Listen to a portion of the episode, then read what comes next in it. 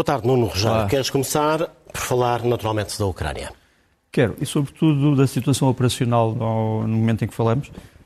Começamos por falar desta operação uh, que os ucranianos chamam Melancia Leste, Kavun Leste, uh, que se passa no nordeste de Kherson, uh, portanto, a, zona contígua à Crimeia, que temos andado a falar muitas vezes, portanto, estamos a falar do sul da Ucrânia, uh, Kavunskid, quer dizer Kavun Leste ou, ou Melancia Leste. Aquilo que nós vemos ali é essencialmente o quadro das ofensivas nas últimas 48 horas, ou seja, aquelas, aquelas setas de variações diferentes, porque são unidades eh, com tamanhos diferentes, eh, movem-se de nordeste para eh, mais ou menos o centro, perto já do rio de Dnieper. Aqueles quatro pontos vermelhos que vemos ali, aqueles quatro polígonos, são quatro alvos principais, a cidade nova Kharkovka, que é no fundo o centro de abastecimento de água à Crimeia, um, a cidade de Berislav, onde há um grande, uma grande concentração russa, e depois, obviamente, Kherson, propriamente dita, a cidade capital desta região. Uh, eu acho que ninguém pode, digamos, cantar vitória antes do tempo nesta batalha. Quer dizer, os, os ucranianos, aliás, têm sido exemplares em manter silêncio operacional sobre os seus avanços há várias fontes ocidentais que esperam que esta região caia muito rapidamente. Tenho algumas dúvidas. Eh, está a haver combates encarniçados, mas também está a haver, eh, digamos assim, muitas unidades russas que estão ou cercadas ou que se renderam. Mas isto só saberemos daqui a alguns dias, porque há realmente neste momento silêncio operacional da parte dos ucranianos.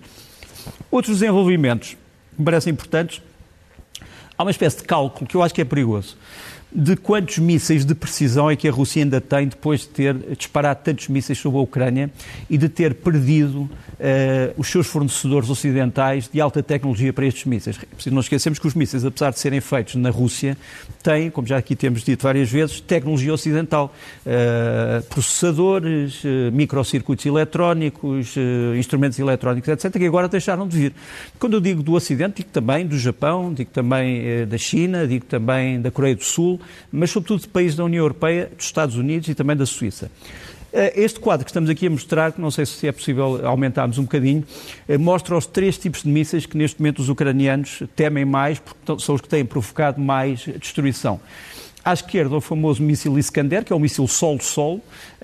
Uh, os russos teriam 900 no princípio desta campanha, hoje já terão só 124. Os mísseis calibre, que, vem, que, são lançados de submarinos e de navios de superfície, havia 500, aparentemente já só há 272. E os uh, mísseis de cruzeiro lançados de aviões, havia cerca de 444, agora só haverá 213. Ou seja, os russos tinham 1844 mísseis no princípio e hoje só terão 609 destes mísseis ditos de precisão. Mas mesmo assim, mesmo que isso seja verdade, 609 mísseis de precisão sobre a Ucrânia uh, é muito é e, muito. obviamente, pode destruir grande parte da infraestrutura de energia, de telecomunicações e de transportes da Ucrânia. Portanto, convém que ninguém tome estes números como uma espécie de uma serenidade absoluta. Depois, os chamados países do, do formato Ramstein 6, que são os doadores de armas à Ucrânia, prometeram que vão dar mais armas HIMARS, portanto, os famosos lança-foguetes mísseis à Ucrânia, uh, os famosos lança-foguetes múltiplos à Ucrânia. A Ucrânia hoje já deve ser o país do mundo, para além dos Estados Unidos, que tem mais destes sistemas e vejamos o que é que estes sistemas representam. Isto é o só, não sei se podemos ampliar, eu sei que se vê mal, está escuro, mas portanto isto é apenas um dos lançadores e o, o, comandante desta unidade mostra quantos alvos é que destruiu só com este lançador. Portanto, estão ali várias dezenas de alvos só com, lançador, com este lançador, cada um deles eh, transporta seis foguetes. Pronto. Isto também tem sido, de certa forma, um segredo dos ucranianos que tem sido bem utilizado por eles. Depois, uma coisa que temos que realçar é que realmente as cidades russas que estão mais próximas da Ucrânia, sobretudo a cidade de Belgorod, de onde se têm lançado muitos mísseis sobre populações civis ucranianas, estão sob ataque neste momento, mas parte da destruição não é só causada pela Ucrânia, também é causada pela própria defesa aérea da Rússia. Isto foi um habitante de Belgorod que eh, vive eh, na localidade de Graivoronsky, que enviou estas imagens de um míssil S-400 é o mais moderno míssil de fabrico russo de defesa aérea que caiu eh, pode ter funcionado mal, caiu sobre a sua localidade e, portanto, está provado que parte da destruição é também feita pela defesa aérea que funciona mal. Depois gostava de mostrar alguns vídeos interessantes sobre a frente. Primeiro, uma sessão de treino dos chamados chechenos, os chamados homens do Kadyrov, Uh, em que se diz, não sei se podemos uh, mostrar, uh, mostrar as legendas, mas se não podemos, não, não faz mal. no fundo, este comandante diz o seguinte: quem são os nossos inimigos? São satanistas que adoram Lúcifer, que adoram o diabo, que são contra a família, que são contra as instituições, que são contra as, a moral tradicional e nós vamos, no fundo, um, que participam nas paradas LBGT. Eu não sei já agora que, que fizeram o favor de tirar as, as, legendas, se podíamos só começar no princípio outra vez, para ver o que é que ele diz no princípio. Se não pudermos, não faz mal. Uh, mas no fundo ele diz isto: estes são os nossos inimigos. Portanto, uh, isto é uma guerra santa e eles agora voltam. Já está de início, creio. Pessoas que acham que o seu Deus é Satã, uh, pessoas que são realmente satanistas estão a lutar contra nós, pessoas que querem que nós vamos para essas tais paradas LBGT, que são contra a família, etc. este é o treino que está a ser dado, doutrinal, digamos assim, aos chechenos.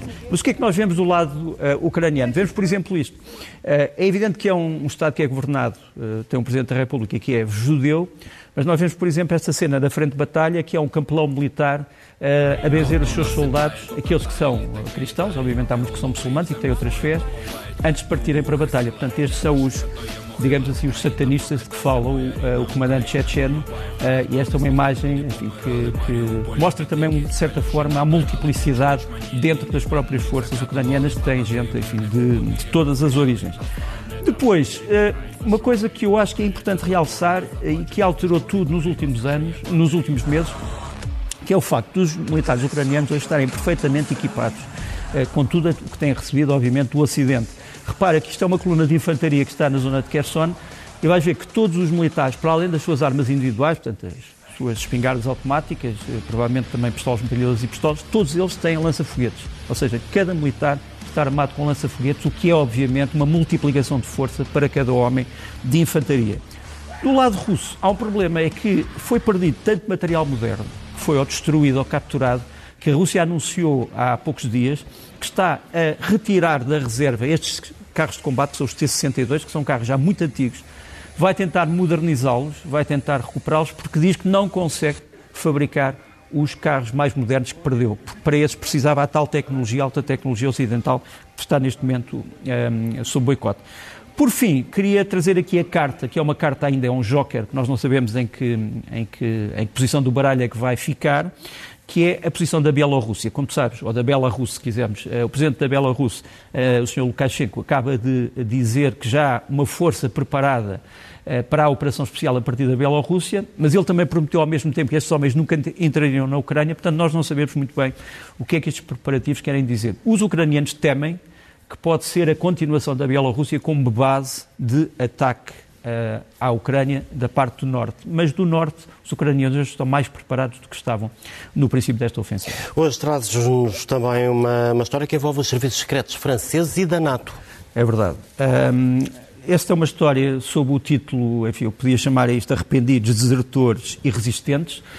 Uh, começamos com essa história. Uh, dois elementos importantes do chamado Grupo Wagner, portanto, que é um grupo militar privado que tem combatido na frente e cujos fundadores nos aparecem aqui, os senhores Utkin, Kuznetsov, uh, Troshev e Bogatov.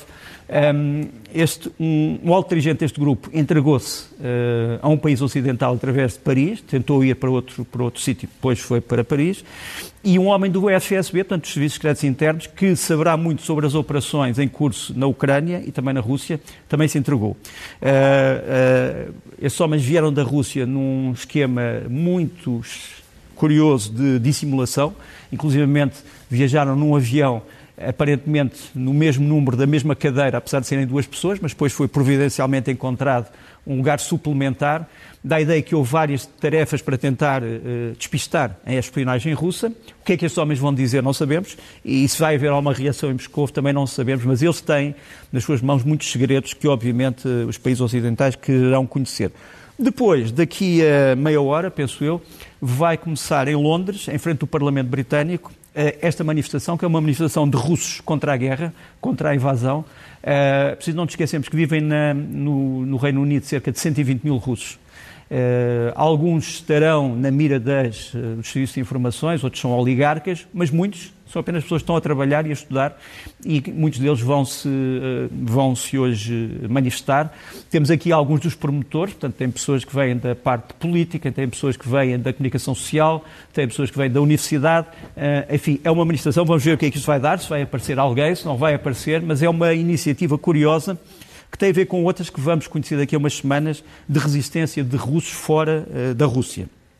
Depois temos o problema uh, da, enfim, do, dos mistérios na mobilização russa. Nós sabemos uh, que ontem foi, uh, houve uma cena de tiroteio num campo de treino uh, russo da chamada Brigada, Brigada de Infantaria Motorizada 138. Isto passou-se a norte de Belgorod. Três homens de origem tajico, mas com cidadania russa, portanto, nasceram no Tajiquistão, mas têm cidadania russa. Um deles chama-se Amizonda Tajidin. ter-se envolvido numa altercação que acabou na morte uh, e nos ferimentos a muitas pessoas desta unidade e um, um deles conseguiu escapar-se. Uh, há quem diga que isto foi uma revolta contra a própria mobilização, porque aqui era suposto estarem só voluntários, mas estariam também pessoas que foram forçadas. Há quem diga que há outras razões, mas seja como for, foi devastador para o alto comando russo saber isto, apesar do Ministério da Defesa uh, russo, mais uma vez, não ter revelado os pormenores desse incidente. Por fim, que também tem acontecido é que muitos russos estão a preferir neste momento entregar-se. Isto é um testemunho impressionante porque são homens que foram recolhidos na Rússia, foram mobilizados, foram treinados durante três dias, três dias, portanto, treino militar foram três dias. Alguns deles já tinham algum passado militar, mas outros não, e foram enviados para a frente. E a frente era o quê? A frente era uma das zonas mais perigosas da Ucrânia, na zona de Luansk foram postos em trincheiras, segundo eles dizem, só com armas individuais, portanto não tinham armas pesadas, foram bombardeados pelos ucranianos três vezes por dia, não tinham mantimentos, não tinham água, eh, as trincheiras ficaram pura e simplesmente inundadas e decidiram pura e simplesmente recuar e desertar-se e entregaram-se à primeira unidade ucraniana que encontraram e estão agora aqui eh, a falar da sua experiência. Eh, tudo isto, penso eu, faz parte de uma grande tragédia que ainda não vemos como vai acabar. E no meio de tudo isto, Nuno, a Ucrânia está a preparar um novo modelo de defesa. Está. Uh, nós já falámos nisto no, na SIC, na, na, Guerra Fria, com o Zé Milhares. Uh, no fundo, trata-se de um novo projeto que foi construído pela NATO, uh, que é o de fornecer aos ucranianos mísseis de defesa aérea que possam interceptar tudo o que venha do céu, desde pequenos drones até helicópteros, aviões, mísseis de cruzeiro, etc. Essas são as cidades ucranianas que vão beneficiar deste sistema de defesa uh, nos próximos dias, próximas semanas, nos próximos meses. Repare que o principal problema é que aquilo que vemos ali a branco são os nomes dos tipos de mísseis que a Ucrânia, que a Ucrânia está a receber do Ocidente e que são 10 tipos totalmente diferentes. Os Aspide, os Crotal NG, os OC, uh, os Iris-T, SLM, os Martlet, os Mistral, os Nazams, os Piorum, os Star Trek Star Trek, o Stinger, etc. Ainda não sabemos se vão receber ou não já os chamados mísseis Patriot, mas como integrar estes 10 tipos de mísseis, que têm várias origens, francesas, inglesas, americanas, eh, polacas, o míssil Piorum é feito na Polónia, como é que isso vai acontecer? Essa é a grande questão, o grande desafio para os ucranianos. Nós temos aqui um, um projeto que é um projeto entre suecos e alemães, entre suecos e, e americanos, para unificar, digamos assim, este sistema. Uh, não sei se podemos ampliar, portanto, isto é, no fundo, isto é uma espécie de um plano em que tens ali o alvo, o alvo é, por exemplo, um aeroporto, aquela zona ali, a área protegida, é a zona que tem que ser defendida e tens aí os vários sistemas que estarão integrados para se defender contra todo o tipo de medidas. Portanto, temos que integrar radares, temos que integrar postos de comunicação, temos que integrar postos de comando, postos de controle e os lançadores propriamente ditos, e depois os tipos de mísseis e os tipos de códigos têm que ser tratados. Mas isto é o que neste momento está a começar a ser feito um, na Ucrânia. A Europa, a União Europeia, olha para isto também com uma preocupação, porque, eh, no fundo, eh, temos que saber se as grandes cidades europeias estão hoje defendidas contra mísseis de cruzeiro e outros tipos de mísseis. Este é um mapa muito interessante em que vemos a Europa, aquelas, aqueles países uh, uh, circulados a vermelho, uh, são essencialmente países neutrais, mas também os países da NATO que fazem parte dos Balcãs e Portugal, que não têm neste momento sistemas de defesa aérea ou defesas antiaérea modernos que possam realmente proteger o seu espaço. Depois, a azul, tens aqueles que estão defendidos pelos chamados mísseis Patriot, de origem americana, azul claro, os que são protegidos por outros tipos de mísseis e querem receber mísseis israelitas do tipo Arrow 3, que é um míssil que também tem uma capacidade, por exemplo, anti-satélite. E depois eh, tens os a verde, que recebem sistemas eh, feitos eh, por um consórcio europeu, os chamados Aster SAM PT, que tentam também, no fundo, recriar as capacidades maiores dos mísseis americanos. Mas só para dizer que a, União Europeia não tem neste momento um sistema unificado de defesa aérea e, obviamente, o Reino Unido tem também um sistema autónomo e esta é talvez uma das grandes prioridades, porque é nas cidades que vivem as pessoas, é nas cidades que vivem as grandes concentrações de pessoas e são elas que têm que ser protegidas. Já passou mais de uma semana, fez ontem, sobre o ataque à ponte da Crimeia e parece que todos os dias, ou quase todas as horas, hum, aparecem novas versões.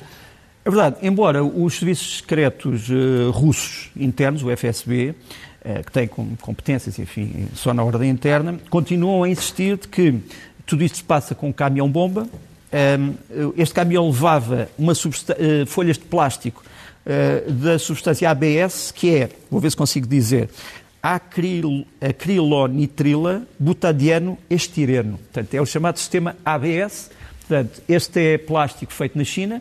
Tinha sido levado por aquele caminhão que nos aparece ali em primeiro lugar, um caminhão de marca DAF, e depois foi levado, aparentemente pela ponte, por um caminhão de marca Prostar. Portanto, o primeiro caminhão aparentemente não tinha ainda os explosivos, o segundo caminhão já teria. Mas isto é aparentemente, não sabemos. Sabemos que o primeiro caminhão foi vistoriado em vários países, por exemplo, na Geórgia e na Arménia, através de raios-x. Temos ali uma imagem em cima da, da análise raios-x que não detectou nada. Depois temos ali embaixo uh, o ponto de passagem para a Rússia, que é através da fronteira entre a Geórgia e aquilo que uh, se chama a Ossécia do Sul e que é uma zona extremamente protegida pela Rússia, onde também foi verificado o carregamento. E depois temos ali alguns dos, uh, dos chamados culpados que a Rússia atribui aos serviços secretos ucranianos. A grande questão é esta. Vamos mostrar esta próxima imagem que me parece importante. Nós já tínhamos mostrado esta imagem eh, de várias vezes, mas se formos da esquerda para a direita, temos o sentido um, ehm, para, na direção da Rússia e para a direita temos o sentido na direção da Ucrânia. Ora bem, o caminhão que explodiu ia na direção da Ucrânia, portanto, vinha da Rússia. Quer dizer, se tivesse vindo da Ucrânia para a Rússia, nós podíamos suspeitar que pudesse ter sido um alvo, um ato da resistência ucraniana. Agora, vindo da Rússia, de um país altamente protegido, que tem uma ponte altamente protegida, como é que este caminhão conseguiu passar por todos os sensores para onde devia ter passado? Duas uma. Ou não foi submetido aos sensores, que eram obrigatórios, e há uma conspiração, ou foi submetido aos sensores e não foi detectado o explosivo e há uma conspiração. Portanto, isto é aquilo que o FSB ainda não uh, conseguiu resolver. Agora, um, ehm, nós sabemos é que a destruição na ponte não foi total, portanto, a ponte continua a funcionar, e, portanto, isso levanta a suspeita, e se isto, pode, e se isto foi um grupo dentro da Rússia que quis forçar o Presidente Putin a tomar medidas graves como aquelas que foi bombardeamento da infraestrutura, isto é um pretexto ótimo. Portanto, ehm, a, a, a, investigação do FSB em vez de acabar com suspeitas, traz mais suspeitas. Isso é um grande problema. O FSB, entretanto, continua a mostrar filmes, a mostrar a sua competência. Isto terá sido uh, a detenção de um homem na cidade russa de Briansk, um homem que levaria uma bomba, mas repara como é que esta bomba, como é que esta bomba é encontrada dentro de um plástico, não é aqui tomado nenhuma medida, nem de detector, nem nada. Portanto, este homem, por e simplesmente, vai abrir a bomba e vai cortar com uma faca e vai descobrir que a bomba está lá dentro. Não há nenhum tipo de proteção. Portanto, duas uma. Ou isto é um exercício, mas então é um mau exercício, porque mostra que não deve haver precauções no desmontar de uma bomba, ou não é um exercício ainda é pior. Portanto, este tipo, de, este tipo de medidas dos serviços russos são desastrosas do ponto de vista da comunicação e no, na tentativa de explicar ao público. No meio de tudo isto, temos a crise energética em que estamos mergulhados e a, Rússia quer um plano que passa pela Turquia. É, exato. Mas porquê? A grande questão é essa. Porquê? É porque a Turquia já tem planos de fazer gasodutos, alguns já existem, que não passam pela Rússia. Repare, este é o chamado corredor de gás do Sul, que é um que é um corredor de gás que tem várias empresas e vários segmentos, que vem de onde? Vem do Mar Cáspio, através do Azerbaijão, e vai para a Europa através da Turquia, mas sem passar pela Rússia. E é isto que a Rússia quer evitar, e por isso está a propor aos turcos outras propostas de alternativa. Eh, já agora, gostava de fazer aqui uma, uma, uma, nota. Acho bem o governo português continuar a pressionar o seu eh, parceiro francês uh, para a construção de um gasoduto através dos Pirineus, que possa fazer com que o gás natural liquefeito que vem para Portugal e para a Espanha possa transitar para a Alemanha e para países da, da, Europa Central. Eh, se não for feito através da França, poderia ser feito por um percurso subterrâneo, por um percurso um, ehm, submarino, que seria mais caro. Para a Itália. E, mas, mas, para a Itália eh, não estou a ver bem qual poderia ser o percurso Talvez, talvez, mas uh, o que se fala mais é de um percurso submarino. Mas mesmo se fosse pela Itália, seria extremamente caro. Portanto, eu penso que mais tarde ou mais cedo a França irá dar sinais positivos, é a minha opinião, ah, mas senão Portugal, a Espanha e a Alemanha terão que tomar outro tipo de medidas, porque disto depende também ah, a vida normal de muitos cidadãos de vários países, ah, de vários países da Europa. Hoje começou mais um congresso do Partido Comunista Chinês. É verdade, as pessoas talvez não saibam, o primeiro congresso do Partido Comunista Chinês, sabes onde é que foi feito? Foi feito num barco. É o, penso que é o único congresso de um partido que eu sei que foi feito num.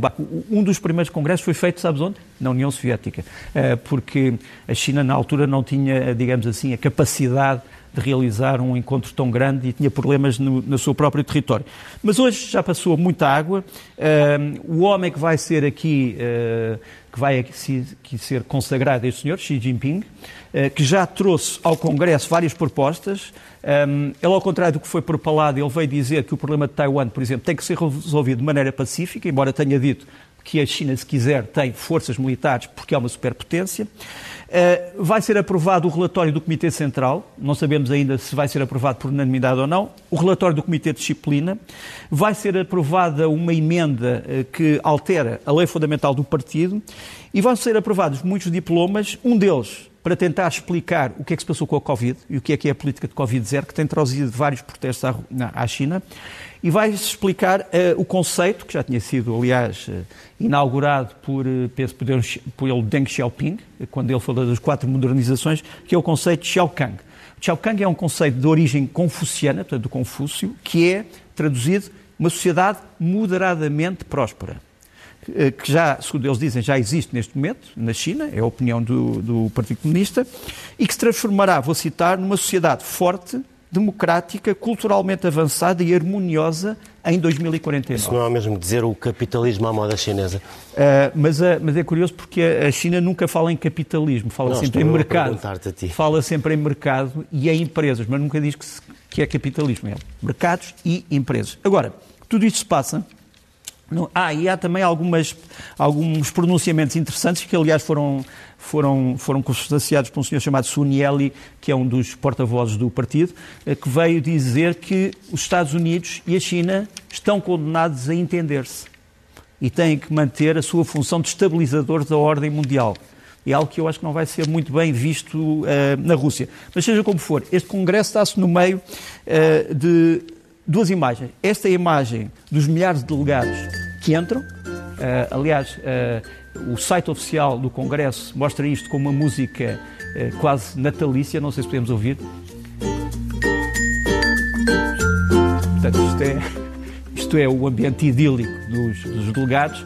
E depois, nas ruas, em, em Beijing, como tu sabes, houve um protesto isolado deste homem que veio protestar contra a questão do, da Covid, a maneira como as pessoas em Xangai não podem sair às ruas, e veio dizer uma coisa enigmática: abaixo o traidor. Uh, Pensa-se que queria falar de Xi Jinping, mas não é claro. Isto foi a altura em que depois foi desmontada a sua banca e foi extinto o incêndio que ele tinha provocado. Uh, uma delegada do Ministério dos Estrangeiros chinês disse logo que não sabia nada sobre este incidente, uh, mas pronto, aqui temos a normalidade e a anormalidade. Um grande contraste realmente. Nos últimos dias também, uh, sobretudo em Portugal, muito se tem falado dos escândalos de abuso sexual na Igreja que eu acho que isto não é uma questão de, de, de, perda de fé dos homens pessoas continuam a ter fé. É uma questão de perda de fé nos homens. Ou seja, as pessoas continuam a ter fé, mas não têm tanta fé nos seus representantes. Isso aqui é o grande problema, porque dá a ideia que muitas vezes uh, alguns prelados se portam mais como burocratas do que propriamente uh, como, como homens de fé e, e homens movidos por uma fé inabalável. E, portanto, quando nós falamos de uma igreja de mártires e de santos que resistiu a quase tudo, resistiu a cisões, resistiu a cismas, resistiu à repressão, foi reprimida durante vários regimes, nazi, uh, stalinista, outros, uh, resistiu a tudo, mas uh, para resistir a isto vai ter que fundamentalmente fazer uma coisa. É que as pessoas que são acusadas destes abusos sexuais têm que ser, obviamente, suspensas e não pode haver sequer a suspeita de que voltem a ser padres se forem provadas estas acusações. E a Igreja tem que criar, portanto, um novo código disciplinar, acho eu, isto é a minha opinião, a minha opinião de leigo nós, é, curiosamente, estamos a viver esta crise numa altura em que se passam 60 anos sobre o começo do Concílio Vaticano II, que foi uma tentativa uns dirão com sucesso, outros dirão sem sucesso, não vou agora entrar nessa discussão que vai levar horas, eh, de atualizar a Igreja, de fazer com que os evangelhos, por exemplo, passassem a ser conhecidos por todos, eh, de fazer com que a mensagem fosse mais simples. Eh, e eu não sei se não será preciso um Concílio Vaticano III para falar de um novo estatuto, de uma nova forma de responsabilização. Já agora, a propósito disso, vou trazer aqui esta imagem, que é uma imagem pouco conhecida, do Concílio de Trento, no norte de Itália, que decorreu demorou quase 20 anos, foi entre 1545 e 1563, foi uma tentativa da Igreja Católica responder à reforma protestante, em que reafirmou muitos dos seus princípios, mas admitiu, mas admitiu que os excessos em várias coisas, eh, entre elas que têm a ver com a, a corrupção dentro da própria Igreja, que tinham que ser combatidos exemplarmente. E, de certa forma, a Ordem dos Jesuítas é também criada para tentar combater estes excessos e estes desvios. Uh, mas é neste, é neste mar tempestuoso que a Igreja tem que olhar para si própria, a Igreja Católica, e, e, perceber que isto não é uma questão de fé dos homens, mas de fé nos homens. Por falar em religião e em reformas, o Irão também na ordem do dia? Sim, um, como sabes, isto começa tudo com, uma, com uma, uma, revolta por causa da morte de uma ativista, de uma, de uma jovem iraniana que é levada para um posto da polícia eh, de costumes. Ela morre. As autoridades iranianas continuam a dizer que ela eh, não foi atacada por nenhum polícia, porque isto é uma morte natural, fazem longos relatórios em que ninguém acredita. Porque, repare, o Irão, neste momento, eh, é uma potência dificilmente crível por uma razão. Está a enviar armas e armas para a Rússia, mas diz que não está a enviar nada. Estas armas estão a ser descobertas pelos ucranianos, estão a ser desmanteladas, estão a ser, estão a ser dadas as provas. Sabe-se que o Irão está a enviar ainda mais drones e provavelmente mísseis para a Rússia, mas o Irão diz que não. Quer dizer, não o Irão é quem? Quer dizer, é uma entidade, uma empresa privada? É, dizer, não, não, faz sentido. Portanto, as, as mulheres continuam a revoltar-se. Aqui está um, uma imagem que eu acho que não, não merece comentários, mas tudo isto tem sido agravado com um problema que é o incêndio numa das principais prisões, a prisão de Evan, que é uma prisão onde estão, sobretudo, presos políticos e que não se sabe muito bem o que é que provocou, mas uh, a prisão, na altura em que estamos a falar, está cercada de populares que querem saber o que se passa com os seus entes queridos que estão dentro da, da prisão. Portanto, isto não vai acabar, o Irão não pode pensar que vai pôr isto debaixo de, uma, de um cobertor, porque não vai acontecer. Esse cobertor não existe. Avançamos para o Reino Unido. Eh, foi uma semana também muito complicada para a nova Primeira-Ministra, que tomou posse apenas há cinco semanas. É verdade, e o Ministro das Finanças é um dos Ministros das Finanças mais rápido da história britânica. Um, realmente falhou a sua reforma, a pseudo-reforma. Agora vai um outro homem, Jeremy Hunt, que já foi Ministro dos Estrangeiros e que já tinha sido concorrente ele, no fundo, tentou concorrer contra o, contra o Boris Johnson, eh, mas depois mudou de ideias. Eh, há quem diga que este homem é uma espécie de Liz Truss de calças, mas ele tem alguma substância e tem alguma experiência. Portanto, é possível que não cometa os desastres eh, visionários do antigo chanceler. Ele vai ter que explicar como é que o Reino Unido pode assistir as pessoas, pode ter programas de assistência social sem dinheiro e sem aumentar impostos e sem entrar em dívida.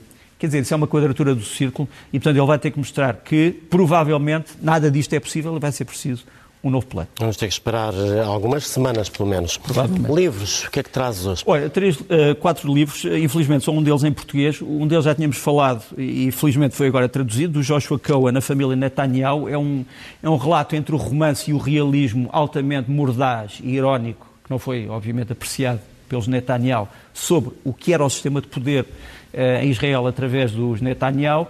Uh, depois, um homem uh, pelo nome de Volodymyr Zelensky, que é o presidente da Ucrânia, ele está a lançar uma série de um, que eles chamam discursos de guerra. Este é o sétimo, foi lançado em inglês, War Speeches 7, uh, de uma editora um, alemã, mas isto é em inglês, é a LM Verlag e está disponível um, eletronicamente. Mas é uma compilação daqueles É uma compilação, dos, mas uns deles não são conhecidos e hum. interessa, interessa sobretudo ver as suas inspirações doutrinárias. Há aqui muito Churchill, é evidente que toda a gente hoje em dia, eh, quer dizer, não há cão nem gato que não cite o Churchill, mas uh, há aqui umas citações muito, muito interessantes e convém ser lido. Depois, mais dois livros. Este é indispensável, eu espero que seja eh, traduzido em português rapidamente, é em francês.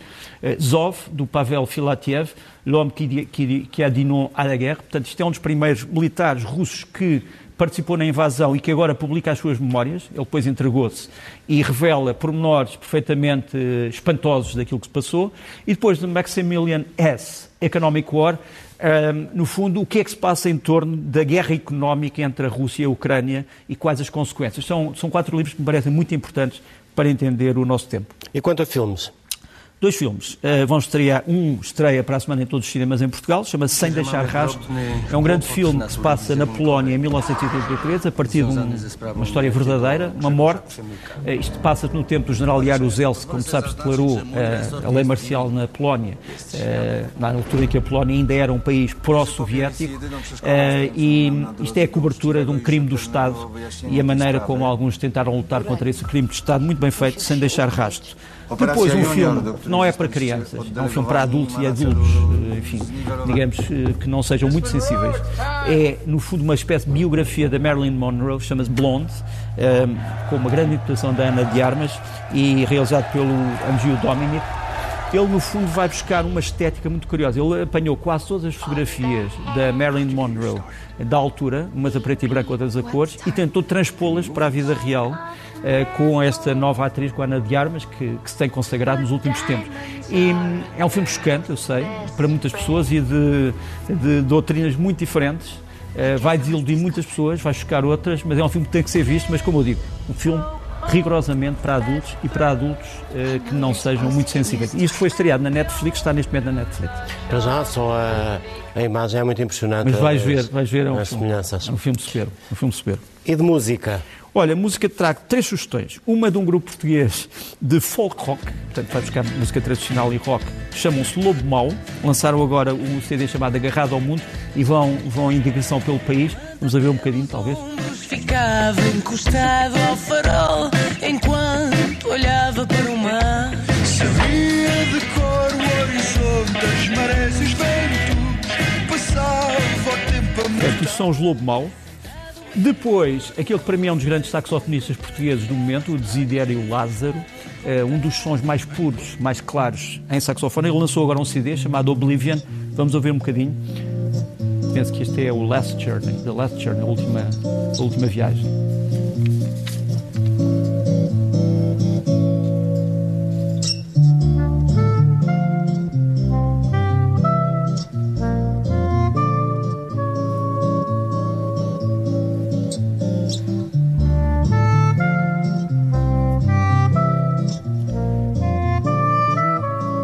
E por fim, por fim, para uma coisa totalmente diferente, um, eles vão dar um concerto, penso que no Montijo, em novembro. Uh, são um grupo de heavy metal português, heavy metal sinfónico, metal pesado sinfónico, um, que uh, lançam um CD chamado Journey to Akbar. Eles chamam-se Glazia. E isto é uma história de um general persa que se desilude com, os, com o genocídio que está a ser cometido em todo o mundo e que se revolta contra o, contra o Império. E vamos ouvir aqui o Journey to Akbar dos Glazia.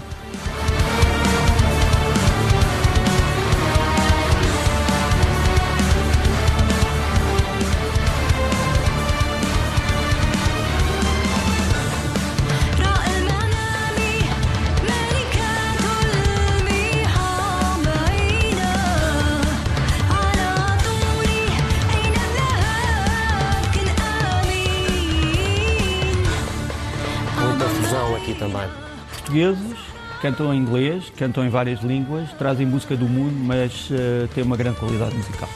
Nuno, uma boa semana. Está terminada esta edição do Leste a Oeste.